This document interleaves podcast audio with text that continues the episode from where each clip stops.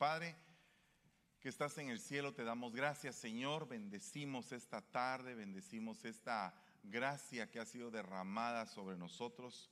Venimos suplicándote, Señor, que nos auxilies, que nos des la revelación, Padre, para esta tarde, que nos des el ungüento, que nos des, Señor, en el nombre de Jesús, la bendición y también la sabiduría, Padre, para poder seguir adelante en esta maravillosa dimensión espiritual que estamos viviendo.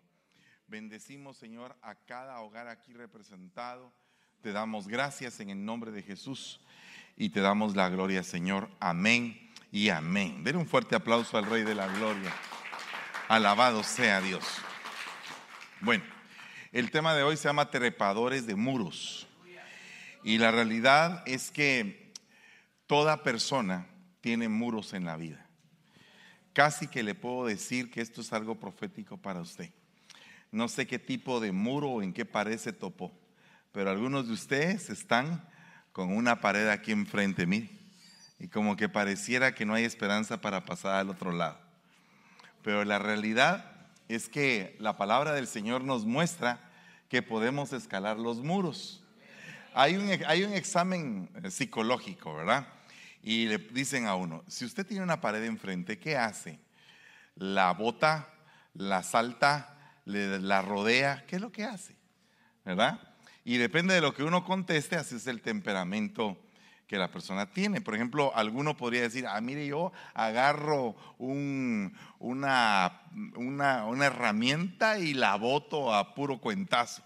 Otro puede decir, mire, ¿sabe qué? Agarro aire y me dejo lanzar eh, con una, con una, ¿cómo se llama esto? Garrocha y pasa al otro lado. Otro podría decir, ¿sabe qué? Mejor no me meto a ningún riesgo y voy, aunque sea que me tarde más, le voy a dar la vuelta hasta llegar hasta el punto donde termina la muralla y llegar al otro lado. ¿Verdad? Pero de todos modos, sea una, sea otra, sea cualquier cosa que usted pueda pensar con respecto a la pared, definitivamente una cosa sí es cierta. Y es que usted, de parte del Señor y con el poder del Espíritu, va a llegar al otro lado. Amén. Entonces, e, e, esa es la mentalidad de un hijo de Dios. La mentalidad de un hijo de Dios es que no tiene por qué haber una muralla que nosotros no podamos saltar, franquear, derribar, ¿verdad? Y llegar a la, a la bendición que tenemos. ¿Cuántos dicen amén a eso? Entonces dice acá en, en, Génesis 49, 22, rama fecunda. Rama fecunda es José, rama fecunda junto a un manantial sus vástagos se extienden sobre el muro. Ahora, si esto lo trasladamos a otras versiones de la Biblia, mire lo que dice acá. José es un retoño fértil, fértil retoño junto al agua, cuyas ramas trepan por el muro. José es como una planta junto al agua que produce muchos frutos y sus ramas trepan sobre el muro. Pareces un caballo criado, dice junto a un manantial. Saltas y trepas por el muro. Por favor, deténgase ahí un momentito y piense cuál es la diferencia entre un versículo y otro.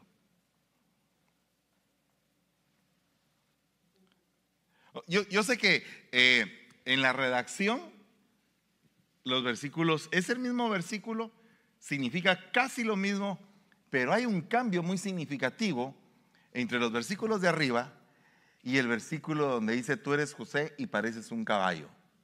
Alguien podría decir, pues sí, la diferencia es que parece un caballo. ¿Verdad? Pero fíjese que esa no es la diferencia solamente.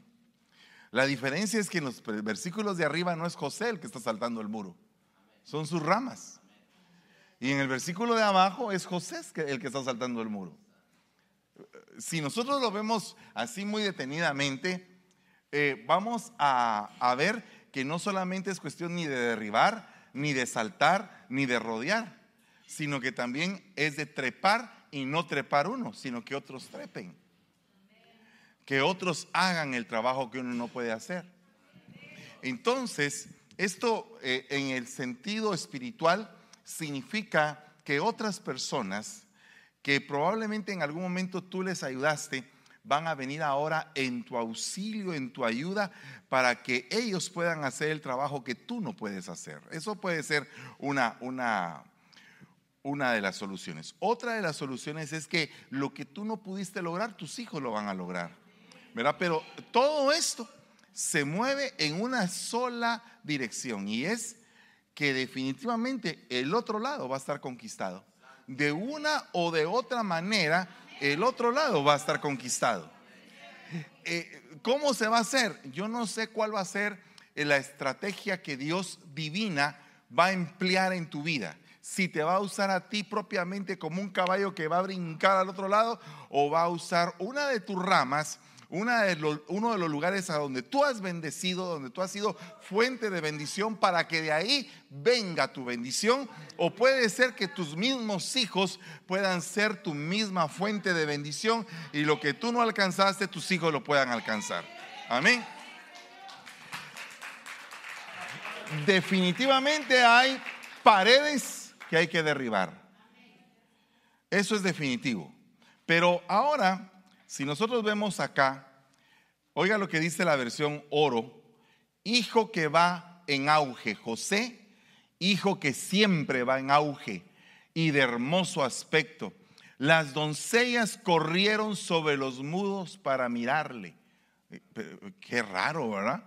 Porque ahora, perdone, ya cambió el mismo versículo, pero ahora es de otra forma.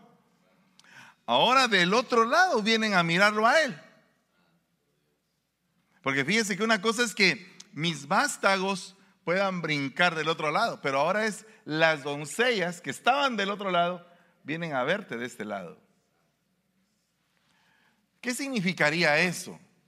O sea, mire, hay bendiciones que están eh, limitadas, detenidas, eh, bendiciones que no han llegado a tu vida.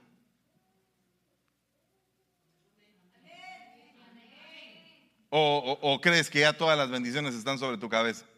Ya te llenaste de todas las bendiciones que Dios tenía. Entonces hay bendiciones que vienen sobre tu vida. Pero hay una pared que las detiene. Acuérdese que hace muchos años un predicador me dijo a mí, ¿sabes una cosa? Las bendiciones te seguirán. Las bendiciones te van a seguir.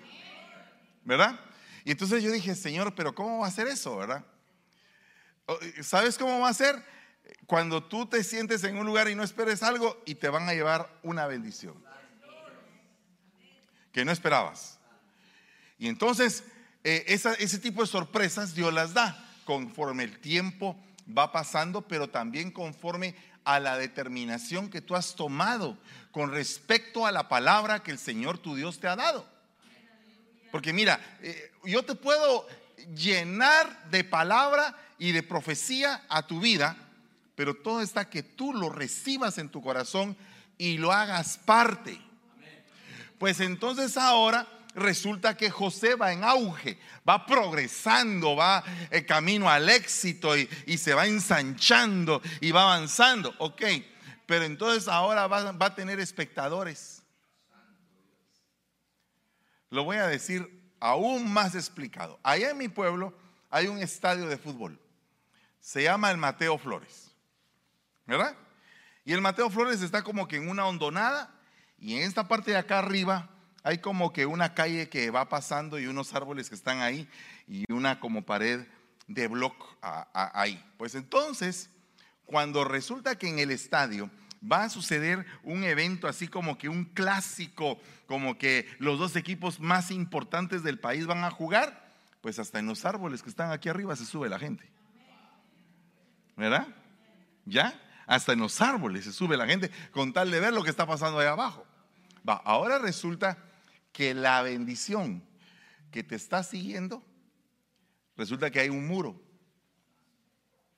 Pero tú estás de este lado y la bendición está del otro lado. Entonces ahora la bendición va a trepar el muro para alcanzarte a ti. O sea, a la bendición que viene de parte de Dios, ni el muro la va a detener. Porque sabe que tú vas en auge. O sea que tú vas, tú estás siendo un instrumento de expectación divina. ¿Por qué te digo esto? Porque Dios te ha bendecido de tal manera, vas en tal grado de auge que ahora la gente te quiere ver, las doncellas te quieren ver, quiero ver qué es lo que hace y no me importa pasarme el muro con tal de llegar hacia donde esa persona está. Entonces, eh, oiga lo que pasó con la reina de Saba y con el rey Salomón. La reina de Saba había oído de la sabiduría, del auge, del éxito, de la bendición de Salomón, pero tenía dudas, ¿será que eso es cierto? ¿Será que todo lo que cuentan es cierto? Si es cierto, tiene un templo con eh, todas las paredes recubiertas de oro. El hombre es el hombre más sabio sobre la tierra. Es consejero de otros reyes. Los reyes llegan a consultarle a él. Mandan sus diferentes embajadas a preguntarle. Porque el hombre es la bendición viviente del Señor. Entonces dice la mujer, eh, pero, pero está bien lejos. Está bien lejos, pero voy a Voy a ver qué hago con tal de llegar hacia donde Él está. Entonces, cuando tú te conviertes en esa persona, la gente quiere estar contigo porque tú eres el elemento de bendición para ellos. Entonces ya no es que tú estás brincando el muro para aquel lado o que tus hijos están brincando, sino que los que están del otro lado brincan a este lado con tal de que estén donde tú estás. ¿Qué significa eso? Que tú vas a ser la expectación. Mire, en carne viviente tú vas a ser el ejemplo de que Dios ha bendecido a alguien. ¿Entiendes el punto? José es un hijo exaltado. Mi preciado, amado hijo es magnificado. Mi hijo más joven vuelve a mí. Entonces, aquí hay varias facetas, porque repitamos, está José, es fecundo y sus hijos trasladan, se trasladan al otro lado, a conquistar el otro lado.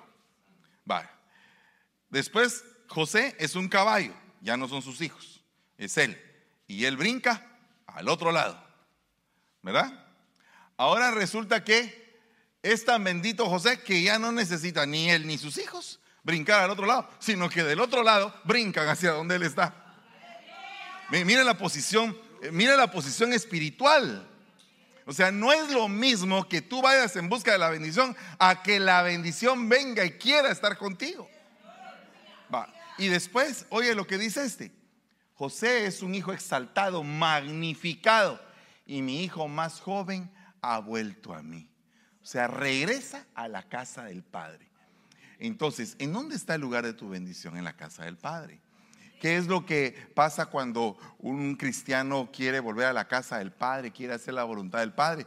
Tiene un montón de muros que franquear, que brincar, que vencer para poder estar cerca de la casa del Padre. ¿Y qué es lo que tuvo que hacer la reina de Saba para estar donde estaba Salomón? Eh, decidió agarrar camino y llevar una cantidad, 120 creo yo, eran talentos de oro. Imagínense usted, tremenda cantidad de fortuna.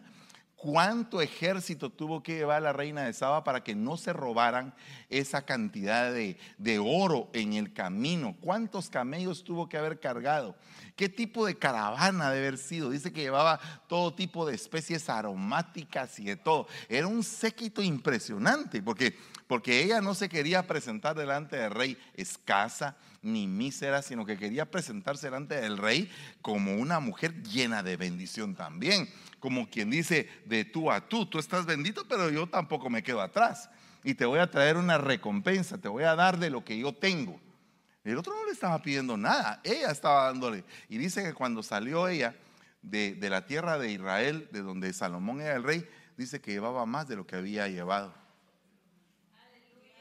Porque Salomón no solamente la llenó de sabiduría, sino que la colmó de bienes más de lo que ella había llevado. Entonces, esto es algo bien interesante, porque cuando nos presentamos con Cristo y queremos anhelar bendición, primero tenemos que traer bendición. Y no me refiero solamente a las ofrendas, me refiero a ti como una persona que integra este conglomerado. Tú tienes que ser de bendición para los demás. Tienes que traer palabras de bendición, palabras de ánimo, palabras de misericordia, de gracia, de paz, de amor, porque entonces nos vamos a nutrir, entonces no nos van a detener tan fácilmente. ¿Verdad? No, no les va a costar detenernos porque estamos nutridos de buenas palabras. Pero si nosotros mismos nos destruimos con lo que decimos, entonces estamos, perdone, eh, en la vil calle, pues. Tenemos que mejorar nuestra manera de tratarnos. Entonces fíjese que dice acá, subir a un lugar alto y de difícil acceso, valiéndose de los pies y de las manos, es trepar. Ese es el concepto de trepar. Me recuerdo muy bien, mire, de los momentos más eh, tremendos de mi vida. Eh, mi hija Génesis tenía siete años, estábamos en el colegio y había una pared con un montón de cositas. Y esas que sirven para escalar. Entonces ah, le dije, mi hija, subite. Ay, papi, subite tú, me dijo. Pero, pero yo le había dicho a ella, subite, ella me ha dicho, no puedo, todo lo puedes en Cristo que te fortalece. Entonces, como todo lo puedo, subite tú porque todo lo puedes tú. Solo que yo tenía 50 kilos de panza que no me, que no me dejaban subir esa cosa.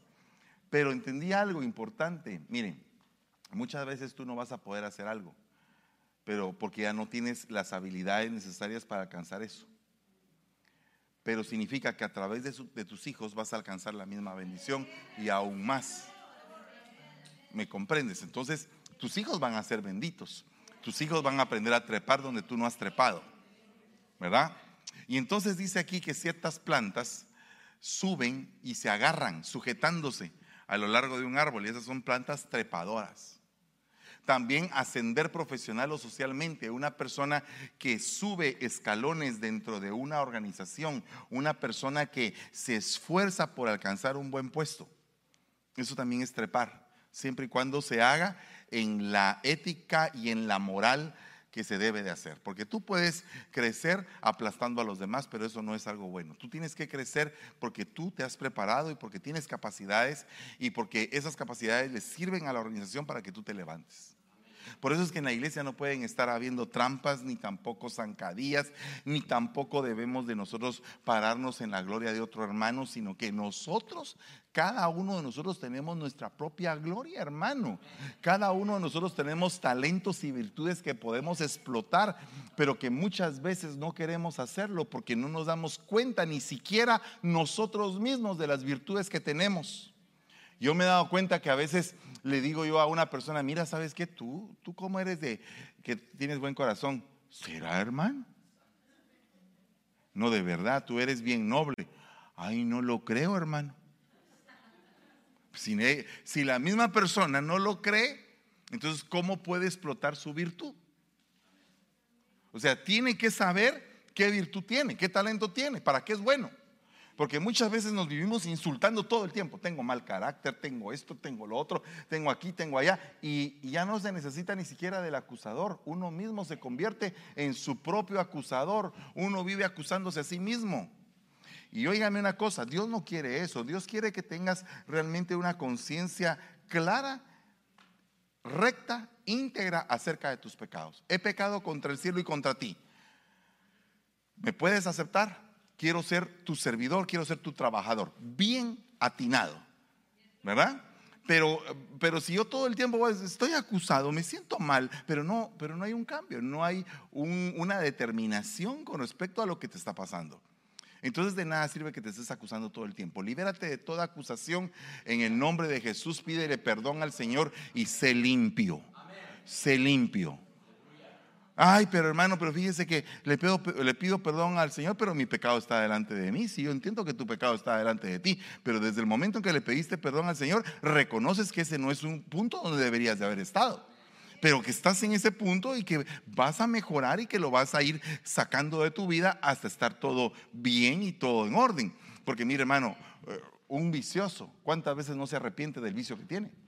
¿Cuántas veces no, no pasa de ese muro? Que el mismo vicio le puso y que ese muro se llama inutilidad, insuficiencia para poder en algún momento vencer lo que desea, lo que siente. Entonces es una muralla, es invisible, pero ahí está. La persona no puede pasar al lado de sentirse totalmente libre, totalmente sano. Yo he visto alcohólicos anónimos que pasan 30 años, ya no toman desde 30 años atrás y ellos todavía siguen diciendo soy alcohólico, soy alcohólico. El día que me tome un, trago, ese día vuelvo a ser alcohólico. Entonces tengo que decirme continuamente que soy para que yo mismo declare que puedo vencerlo. Un día más, un día más, un día más. Y así pasó el tiempo. No se dio cuenta que ya está sano sigue declarándose enfermo. Entonces así hay muchos pecadores que se siguen declarando enfermos de pecados que cometieron hace mucho tiempo. Pero yo lo que entendí cuando recibí a Cristo es que el Señor me perdonó totalmente todos mis pecados, totalmente perdonados. Que Él no se recuerda nada de eso. Si yo me quiero recordar, ya es problema mío. Pero Él no se recuerda. Esto es algo maravilloso. No sé si usted así lo define, pero yo lo veo como algo maravilloso y sobrenatural, sentirse uno perdonado, porque entonces le quitas el poder al acusador. Entonces ya el acusador está débil, está, está franqueado porque ya no tiene cómo tenerte avergonzado. Al no tenerte avergonzado, tus virtudes van a florecer y vas a salir adelante y te vas a desarrollar y vas a ser de bendición para otros. Pero el problema es que cuando estás dándole demasiado espacio al acusador, la Biblia todavía dice, ¿quién acusará a los escogidos de Jehová? Tú eres un escogido de Jehová. Nadie tiene derecho a estarte acusando. Ninguna potestad tiene derecho a estarte acusando. ¿Verdad? Sino que tú tienes que tener una mentalidad bien íntegra y decir, Señor, he pecado. Perdóname quiero ir cambiando este problema que tengo. Y voy a dar pasos de fe. Y voy a empezar por el lado más fácil. Mire, una cosa tan sencilla como eh, el sobrepeso. Es algo bien, sencillo. ¿Por qué le digo bien sencillo? Porque yo padezco de sobrepeso. O sea que, eh, perdone, yo estoy unas libras de más. Y entonces un día de estos dije, oh Señor, no puede ser que yo siga diciendo que tengo fuerza de voluntad, que voy a vencer, que tengo victoria y no puedo dejarme de comer una hamburguesa. No puedo decir no a eso. Dios mío, pero, pero ¿en dónde está mi voluntad, mi, mi, dominio propio, mi fortaleza, mi templanza, los frutos del Espíritu? Me estoy, me estoy enfermando y sigo, come que te come, que alegre, ¿verdad? Porque hay algunos que han tirado la toalla y dicen, ah, ¿qué me importa? Sigo comiendo y que si me muero, me muero de algo, me muero comiendo. Ese tiró la toalla y de veras que se va a morir de algo, de comer demasiado. Entonces en esa reflexión yo me puse a meditar y dije, Señor, esto me conviene, esto no me conviene. Estoy pasado. Tengo que ver qué hago. Entonces tuve que empezar a aplicar fuerza de voluntad. ¿Verdad? Entonces dije, voy a hacer mi plan. Porque el problema es que siempre la gente quiere tomar una decisión radical. A partir de mañana ya no como. Cuentos. Dos horas aguanta. Solo fue a la araca. ¿Sabe por qué? Porque no hizo un proceso, no, no hizo paso a paso. Yo dije, me voy a quitar la champurrada y lo primero que voy a hacer es que voy a dejar de tener cara champurrada. Eso fue lo que primero dije, ¿verdad? Y alguien, ah, mire, mire, ¿cómo, es el enemigo? Entonces alguien se acercó y me dijo, mira, ya no estás comiendo pan. No, le dije, ya no estoy comiendo pan. Tené cuidado, me dijo, porque cuando te adelgaces te van a ver los cachetes puros de bulldog. Ah, reprendo, dije yo. Entonces ahora no me como la champurrada y me pongo así, ¿eh? para que no se me caigan los cachetes. Pero, pero se necesita un proceso. Va después, dejé los tallarines, las pastas y todo eso. Y allá voy, ya voy, ya voy. Ahorita el primero de mayo entro a comerme una pechuga y una lechuga. Dios mío, no sé si me van a salir orejas de conejo, pero el punto es que tengo que tomar una determinación sobre mi vida, porque soy el único que la puede tomar. Tú puedes tomar una determinación sobre tu vida y no estés esperando que la gente la esté tomando por ti. Porque no la va, no, eh, la determinación que otra persona tome sobre tu vida no es valedera porque tu corazón no está trabajado con convencimiento. Pero cuando tú te convences, ahí se paró todo. Tú te convenciste, dijiste, esto voy a hacer, y ya se te metió en la cabeza y nadie te aparta de eso en el nombre de Jesús. Eso es determinación, eso es saltar un muro. Amén. Alabado sea Dios. ¿Cuántos están dispuestos a, tomar una determinación? daos prisa y subid a donde mi padre y decid, así dice tu hijo José, Dios me ha hecho Señor de todo Egipto. Ven a mí, no te demores. Es como un telegrama de antes, ¿verdad?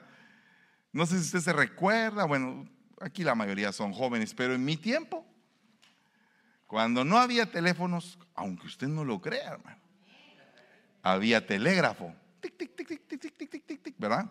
Y si uno era de un pueblo, entonces uno llegaba a la oficina de correos y, teléfono, y, telégrafos. Me recuerdo que en una noche que yo estaba en el pueblo con mi mamá, yo tenía como siete años y eh, seis años tal vez tenía.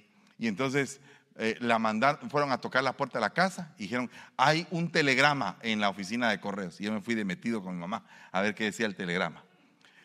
Preséntate pronto mañana, asaltantes en tu casa, se robaron todo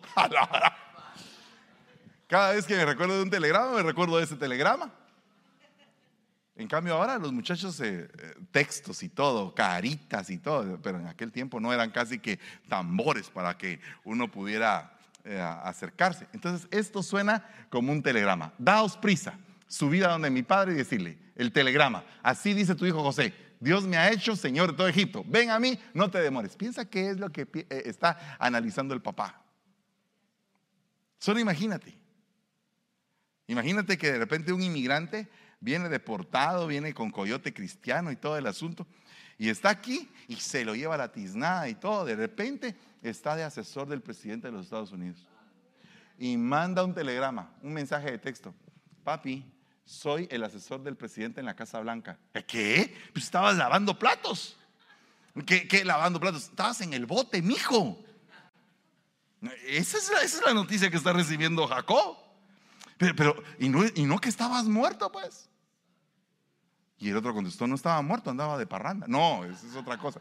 Pero el punto es que tenemos que recapacitar con respecto a que Dios puede cambiar tu situación de un momento a otro. ¿Puedes creer tú esto? No, mira, perdón, voy a repetir esto. Dios puede cambiar tu situación así. Así. Y habitarás en la tierra de Gosén.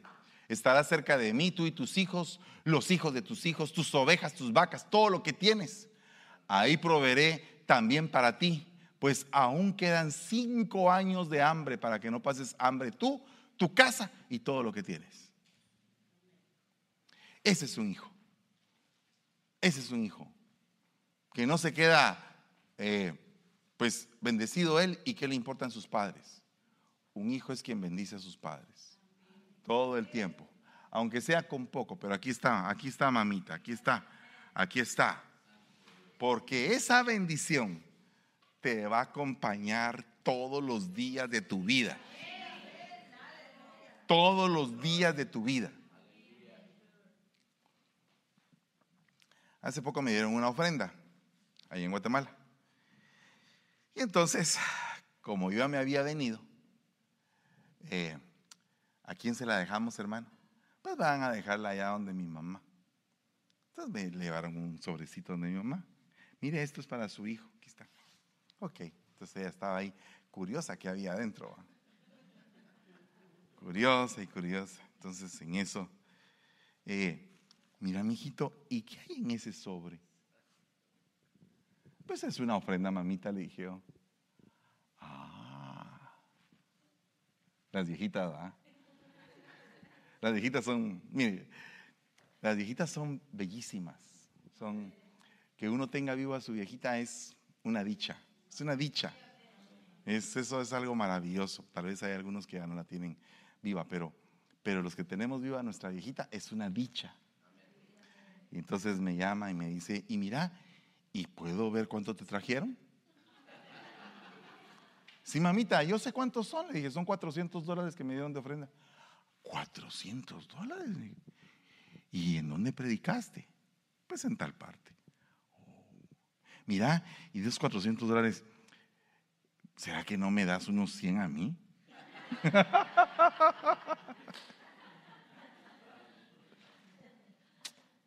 Agarralo, mami, le dije. Agárralo. Tú quieres, agárralo. Necesitas, tómalo.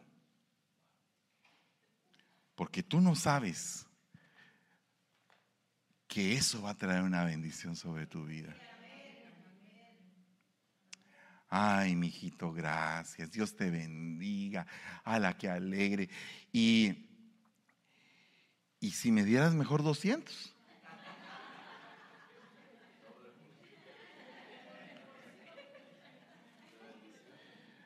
Mamita, lo mío es tuyo. Lo mío es tuyo. Todo lo mío es tuyo. Tú agarras lo que tú necesites y me dices. Va, que no me dijo, bueno, entonces que se quede todo aquí. pero alguien, mire, pero mire, alguien podría decir, hola hermano, es que es un montón de dinero. Perdóneme, hermano, nunca es un montón de dinero para tu mamá. Puedes recibir este consejo de mi parte. Nunca, jamás en la vida pienses que para tu madre es demasiado lo que tú le das. Al contrario, piensa que es poco en comparación con lo que ella te ha dado. ¿Puedes tú recibir ese consejo? Te va a ir bien. Te va a ir muy bien. Te va a sobreabundar el Señor. Tú vas a decir, pero Señor, pero, pero, eh, por favor, Señor, tanta bendición y bendición por aquí, bendición por acá. Ok. ¿Me permite un momentito? ¿Estamos, ¿Estamos al aire o no estamos al aire? Sí, estamos al aire. Estamos en el aire. Bueno, me perdona, voy a decir a los que me están viendo, discúlpenme, pero, pero terminando yo la llamada con mi mamá, terminado la llamada, eh, mire, pasaron cinco minutos en que yo le había terminado de decir eso. Va, se lo voy a decir de otra manera. Estaba metido hasta allá donde no había señal. Y mi mamá me había llamado y yo no le había podido contestar. Entonces eh, busqué una red donde me pudiera conectar, me conecté y le dije a mi hermana, mi mamá me llamó y le, le cuento lo que me pasó. Terminando de hablar con mi mamá, terminando, y uno de mis hijos espirituales llegó y me dice, papá, fíjese que le traigo esta ofrenda de, que me dijo uno de mis hijos que se la diera. Mire.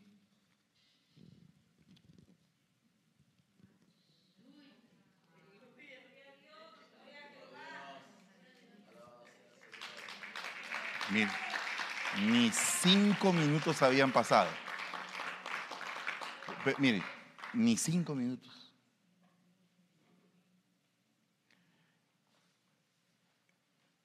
El que retiene, no tiene.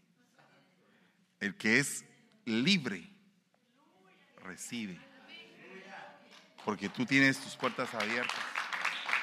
Entonces las puertas abiertas son para dar y también las puertas abiertas son para recibir. ¿Verdad? Entonces, cuando tú eres dadivoso, cuando tu mente está eh, en, en función de dar, dar, dar. Dios mío, es algo tremendo, hermano. Pero hay dádivas que son muy especiales. La dádiva hacia el Señor, hacia la ofrenda para el Señor, esa es una dádiva. ¿Por qué? Pues porque todo esto es primero por las bendiciones que Dios le ha dado a usted y porque usted decidió bendecir aquí, por eso que está todo esto.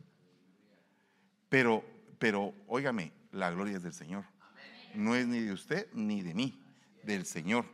Pero esa es una de las dádivas. Otra de las dádivas es a los padres. Acuérdese de su papá no solo el día de su cumpleaños. Ah, y a veces ni siquiera el día de su cumpleaños se recuerda. Luego viene tu esposa o tu esposo en este caso. ¿Qué le das? ¿Verdad? No le doy nada, pero ni siquiera le sirves la cena. Ni siquiera le cocinas. No, pues que estoy cansada, yo también trabajo. Pero él a veces no te hace tu desayuno algún día en la semana y también trabaja.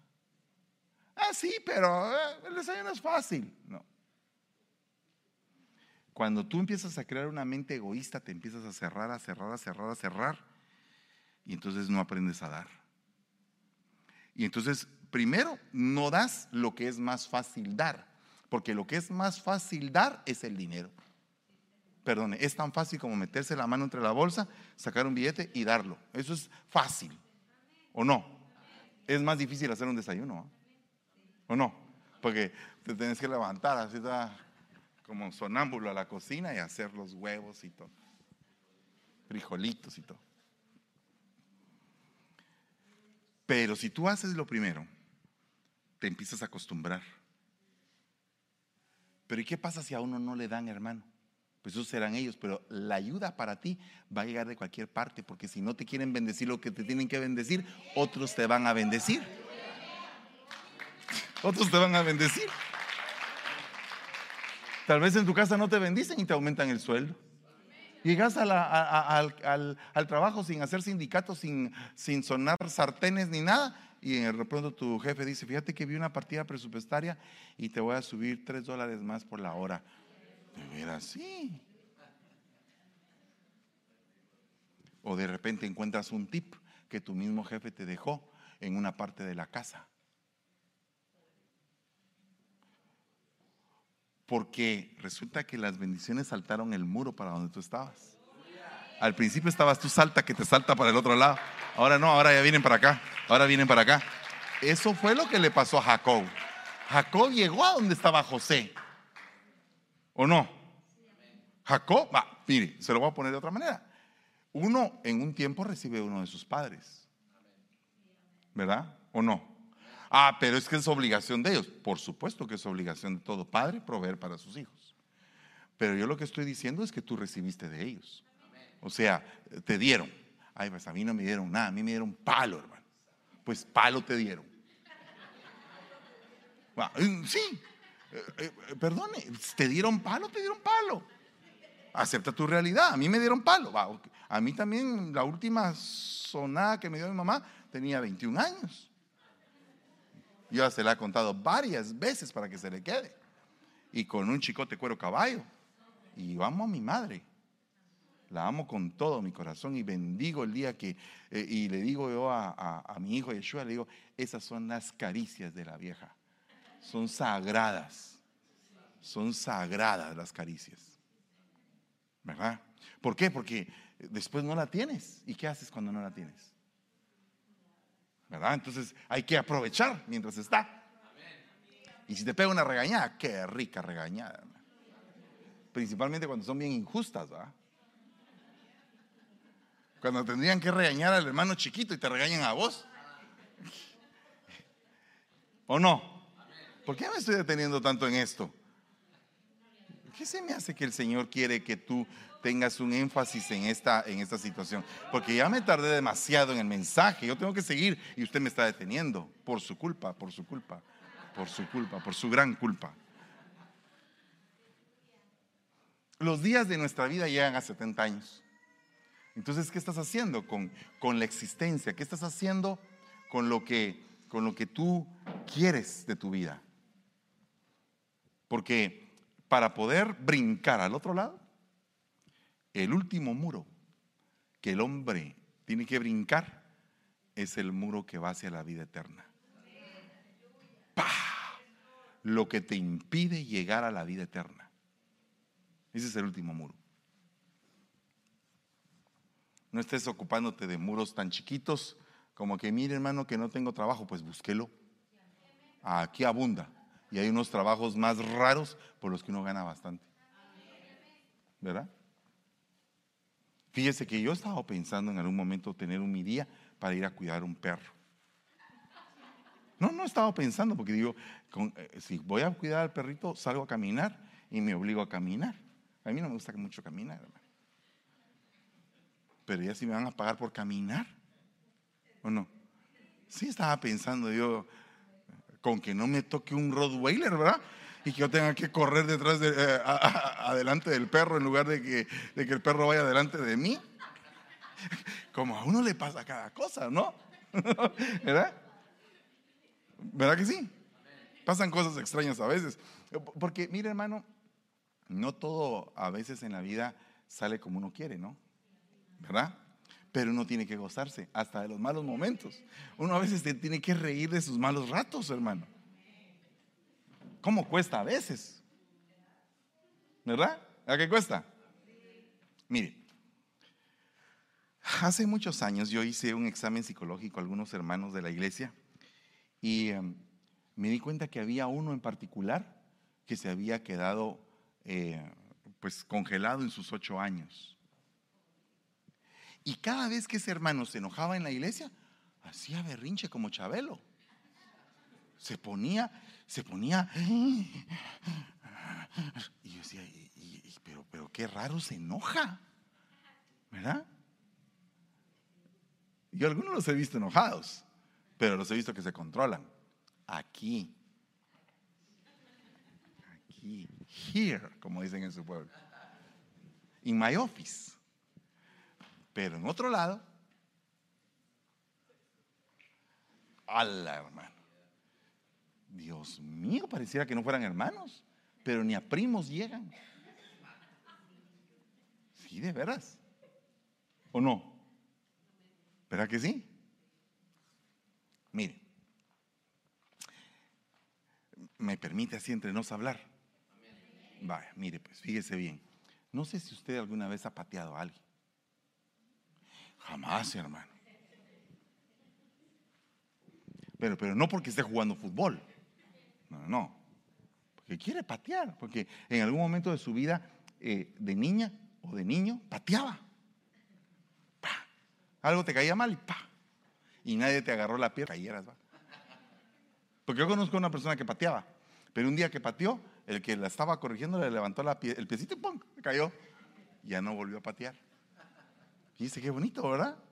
A veces las lecciones son, son interesantes, pero a veces no hay quien dé la lección. Entonces la maña pasó y creció con la persona y llegó a ser grandota o grandote y sigue, y sigue mal.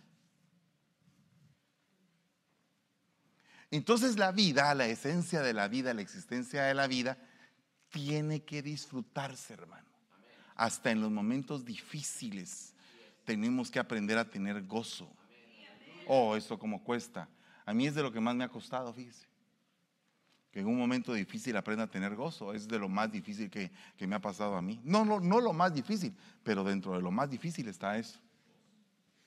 Porque yo no sé cuántos de ustedes padecen de la depre, ¿verdad? No deberían de padecer de depre. Porque el, el Cristo de la gloria, el Espíritu Santo, están dentro de ti. Sin embargo, a veces amanecemos de capa caída. ¿O no? ¿E-, ¿Es de humanos hablar así? ¿O nos vamos a poner una máscara? No, a mí nunca me ha pasado, hermano. Yo, aleluya, gloria a Dios. No, no, pero a veces uno amanece así. Dígase apóstol, pastor, profeta, eh, anciano, diácono, oveja. Amanece uno mal. ¿Y sabe qué es lo que pasa cuando uno amanece mal? Pierde el sentido de la vida. Eso no lo debes de perder. No debes de perder tu sentido de vida. ¿Y eso qué significa? Que, ¿Y yo para qué estoy aquí? Como que estoy de más. No, nada de que estás de más. Estás aquí por algo especial. Estás aquí por algo muy especial. Tú eres una persona bendita del Señor. Eres un vaso que Dios va a usar para ser de bendición para otros y de paso, lo primero, te va a bendecir a ti. Porque eso es lo que dice ahí, tus vástagos, tus vástagos, pero también dice de ti y también dice de otros para contigo. Entonces fíjese que acá, cada vez que aparece el número 70, me parece algo bien impresionante. Lástima que ya se terminó el tiempo.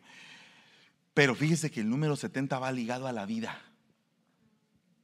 Ya se dio cuenta el versículo, ¿verdad? 70 años son la vida del hombre. O sea que si usted ya tiene más de 70, gloria a Dios. Ya pasó la muralla que establece la Biblia. O sea que usted está catalogado como fuerte. Según la Biblia, usted es fuerte. Si ya tiene 71, ya usted entra dentro de los fuertes. 72 más fuerte. Mi mamá tiene 81, calidad. Algunos tienen 90. Wow. 100. Dios mío, ese comió caldo todos los lunes. ¿Verdad? Pero fíjese que ese número 70 significa inicio, porque 70 almas poblaron la tierra después del diluvio. Inicio.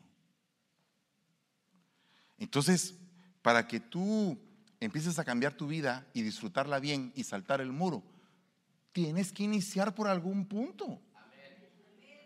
Porque sabes una cosa, cuando hablas de tu problema, habla de, todas las cosas. ¿Qué me pasó aquí? ¿Qué me pasó allá? ¿Qué? ¿Por dónde empezamos? Borremos. Punto número uno. ¿Qué vas a hacer? ¿Verdad? Es lo primero. Tiene que haber un inicio. Porque sabes una cosa, el diluvio es el caos de tu vida, es el caos de mi vida, es cuando nuestra vida está desordenada en alguna área. Ese es el diluvio. No sé si todavía tú tienes tu vida en alguna en algún área de cabeza. Puede ser que tu vida la hayas enderezado en muchas áreas y tú dices, en lo laboral estoy bien, eh, en lo sentimental estoy bien, no estoy comprometido con nadie, no le debo nada a nadie, estoy contento. Mejor solo que mal acompañado. Ah, ya terminó de estar solo, no, ahí está bien, gloria a Dios, ahí está definido. Pero de pronto hay una parte que esa está en caos. Está en caos, porque puede ser que tenga un buen trabajo, puede ser que esté bien en sus sentimientos, pero puede ser que no le alcance ni un centavo porque es bien desordenado para gastar. Entonces ahí está el caos. Entonces tiene que hacer un inicio. ¿Cuál sería el inicio? Pues hacer un presupuesto. ¿Cuánto gano? ¿Cuánto gasto? ¿Cuánto debo? ¿Verdad? ¿Cuánto tengo que dejar de comer? ¿Cuánto le tengo que echar de gasolina al carro? ¿Me tengo que ir en bus? ¿Tengo que ir en taxi? ¿En bicicleta o en patines? Porque no hay dinero. ¿O caminando? ¿O alguien más me tiene que llevar? Tengo que tomar una determinación, un inicio. Porque si no hay inicio, no se termina el caos. Ok, dos, entrenamiento. Los hijos de José que le nacieron a Egipto eran dos. Todas las personas de la casa de Jacob que vinieron a Egipto eran 70. Todas las personas que descendieron de Jacob fueron 70 almas, pero José ya estaba en Egipto. O sea, Dios mío, 70 almas llegaron a Egipto y miren cuántos se volvieron. Pero ¿a qué fueron a Egipto? A recibir un entrenamiento, porque la tierra de Canaán se las habían entregado gratis. Pero como era gratis, lo que no te cuesta, hagámoslo fiesta, dice alguien por ahí. Entonces ya estaban gratis, pero se peleaban, se agarraban, se maltrataban entre los hermanos, no se amaban. Ok, dijo el Señor, saquémoslos de la tierra de Canaán, voy a mandar hambre sobre la tierra y voy a ir a que se entrenen a Egipto.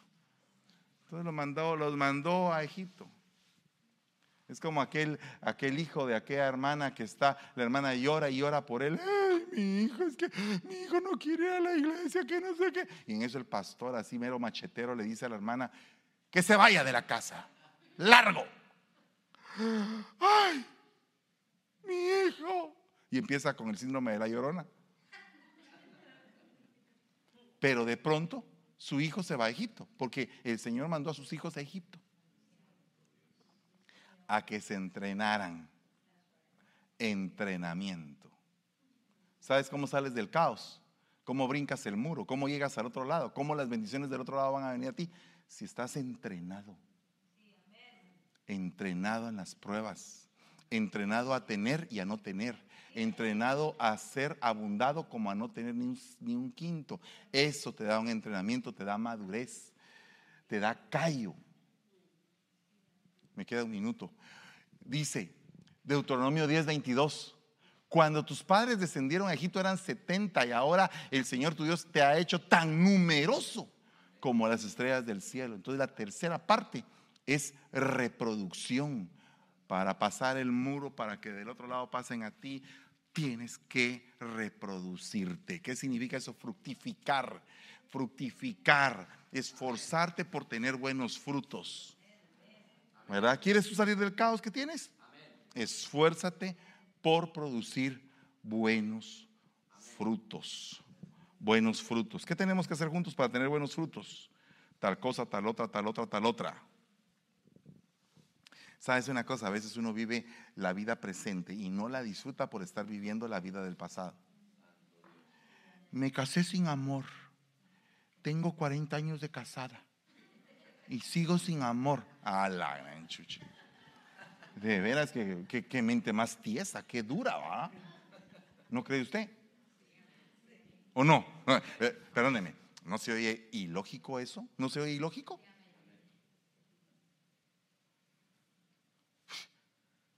Dios mío, pasar 40 años. No tomó ni siquiera la determinación de divorciarse.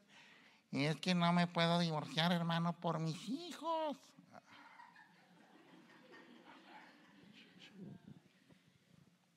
Y así estuvo 40 años. Entonces, no se pudo divorciar, sus hijos sí se casaron, sus hijos se fueron y se quedó con el viejo y los dos amargados. No te quiero, yo tampoco. Algún día te quise, pero como nunca me quisiste, pues tampoco te quiero. Qué vida, ¿verdad? Amargura. ¿O no? En cambio, ¿qué pasa si aquella mujer o aquel hombre que se casaron sin amor dice, sí, no me casé, me casé sin amor, pero por lo menos este o esta, perdóneme, este o esta, ¿verdad? Discúlpenme lo despectivo. Este o esta me han aguantado durante 40 años. Por lo menos un buen trato. Por lo menos cariño, un apapacho, una atención. Aunque no me diga amén. Es como que solo a Abner le estoy predicando. Amén, amén. Que conste que yo no le pagué a él para que diga amén.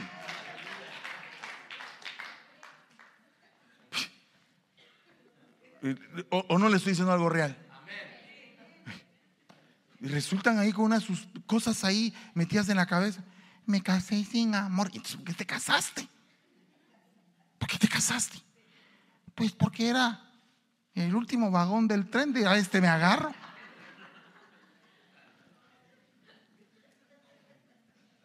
No, no, no. Uno, uno eh, eh, en el cuarto pastoral, uno oye unas cosas que uno dice, Señor Jesucristo, ayúdame, Padre, ten misericordia de mí, porque no sé ni cómo, cómo se va a arreglar esta situación. Tuve un caso en particular que la hermana me decía, es que no lo quiero. Pues, ¿Por qué estás con él? Pues no sé, hermano. Pero ¿cómo no vas a saber? Pues no sé, hermano. Pero, pero mira, es un buen hombre. No, lo crea. Pero, pero te da gasto, te tiene carro, te tiene bien, te tiene bien a ti, a tu ciudad. Mira que no, mira que no estoy conforme con él. Pero, pero mira, hasta que un día, hermano, me agarró de malas, hermano.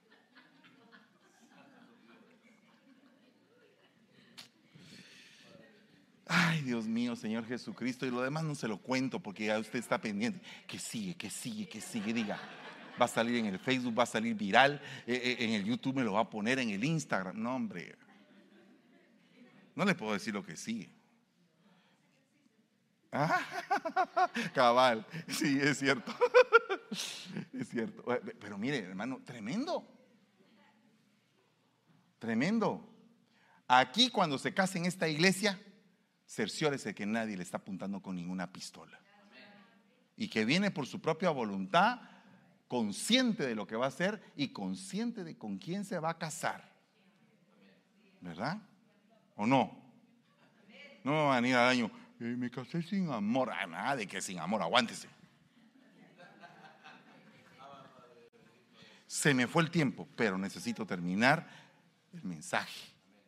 Ordenamiento.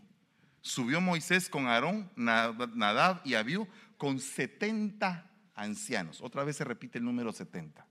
70 es vida, 70 es ordenar, ordenamiento. ¿Cómo se termina el caos? Ordenando. Ordenando. Mira, mi amor, fíjate que yo quisiera estar contigo. Ah, ya vas tú. Pero es que, mira, mi cielo, tenemos ya el niño duerme en medio de los dos. Es mi hijo, también es tuyo. Deberías ser responsable como padre. Sí, mi amor, pero el hijo ya tiene siete años. Ya, ya pasó de ser hijo a ser intruso.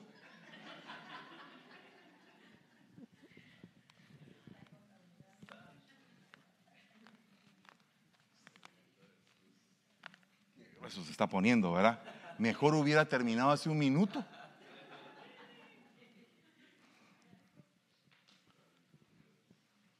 El pobre hombre se siente abandonado. No sabe por qué. Ella. porque no quiere hacer evidente que hay un problema de falta de orden en el hogar. Y ese niño que ahora tiene siete años va a llegar a 40. Mamá, ¿le puedes decir a mi mujer cómo se hacen los plátanos? Por el amor de Dios y la Santísima Biblia.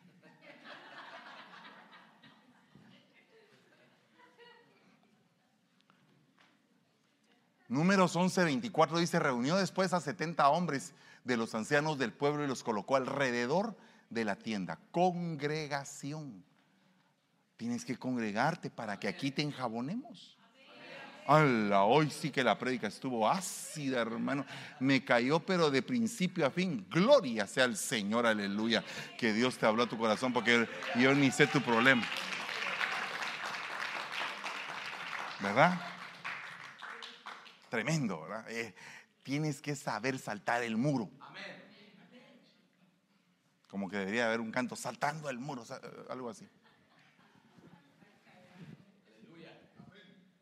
Tienes que saber vivir en congregación, venir aquí a la iglesia.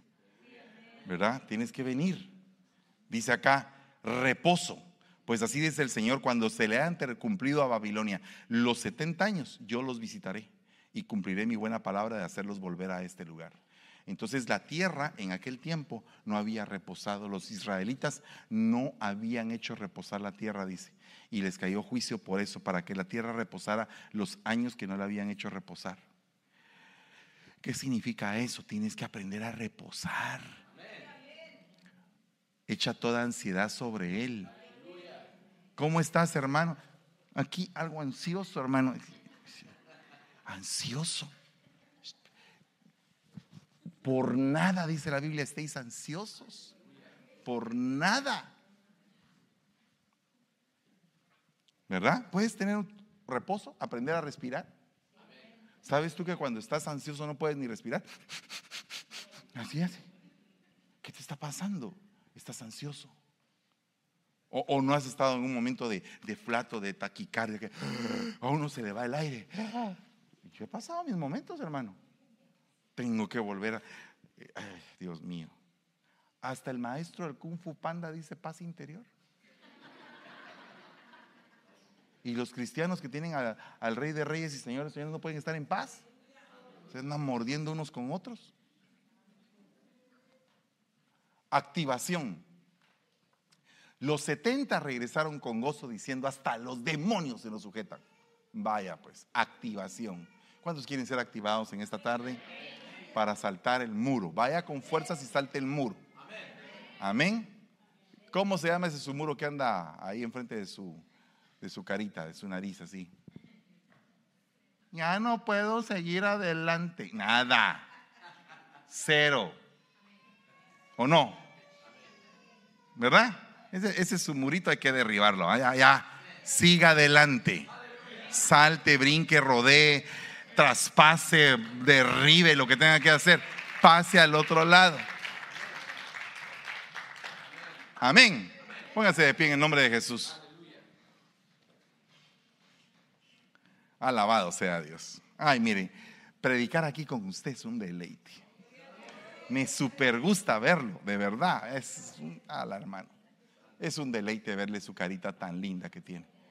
Lo bendigo en el nombre de Jesús por ser una congregación preciosa, una congregación bendita. Gente preciosa. Aquí yo tengo la dicha de tener gente muy valiosa, muy preciosa. Ese es usted. Amén. Padre, en el nombre de Jesús, bendice a cada uno de estos hijos, a estos vástagos, Señor. Te damos gracias, Padre, por todo lo que haces por nosotros, por esta activación, por, por la valentía de traspasar al otro lado del muro, Padre por alcanzar las bendiciones que no hemos alcanzado, por mejorar, por ser valientes con fortaleza en nuestra alma, en nuestro espíritu. Que sea tu poder, Señor, el que se el que se manifieste en nuestras vidas y nos haga alcanzar esas bendiciones que tú nos has prometido, Padre. En el nombre poderoso de Jesús, en el nombre de Jesús, hoy te venimos dando la gloria y la honra, Padre. Te venimos dando gracias, Señor. Te venimos suplicando, Padre de gloria, que seas Señor, nuestro mayor tesoro siempre y que no haya nada ni nadie que pueda ocupar tu lugar en nuestra vida. En el nombre de Jesús reprendemos y desechamos toda idolatría, Padre. En el nombre de Jesús. Alabado sea tu nombre, Señor. Alabado es su nombre. Gloria a Dios. Porque serás bendito en tu entrada y en tu salida. Porque será bendita tu simiente. Porque no hay agüero ni hechicería contra el pueblo del Señor. En el nombre poderoso de Jesús. En el nombre poderoso de Jesús. Cierra sus ojos. Porque a veces en nuestro corazón ponemos a alguien más allá. En el lugar que no debe ocupar. Porque el lugar que debe ocupar nuestro corazón y quien debe estar ahí es nuestro Señor Jesucristo. Porque a Él le debemos. Porque su palabra dice que sobre toda cosa guardada debemos guardar nuestro corazón. Porque es para Él. Es solo para Él. Ahí donde está. Dígale, Señor, lléname. Lléname. Que sea mi mirada puesta en ti en todo tiempo. En mi dificultad y en mi bendición. Que yo no vea, que no ponga mi esperanza en el hombre. Ni en lo que el mundo ofrece. Porque tú me has dejado saber. Porque tú has revelado a mi entendimiento que hoy tú eres mi proveedor. Tú eres mi sanador. Tú eres mi Señor. Tú eres mi amado. Tú eres mi esperanza, mi oportuno socorro. En el nombre de Jesús, Señor, espero por ti. Tú eres mi amado. Espero por ti. En el nombre poderoso de Jesús. El Señor le bendiga. Y sea bendita su casa y los que son suyos. En el nombre poderoso de Jesús. Gloria a Dios, hermanos.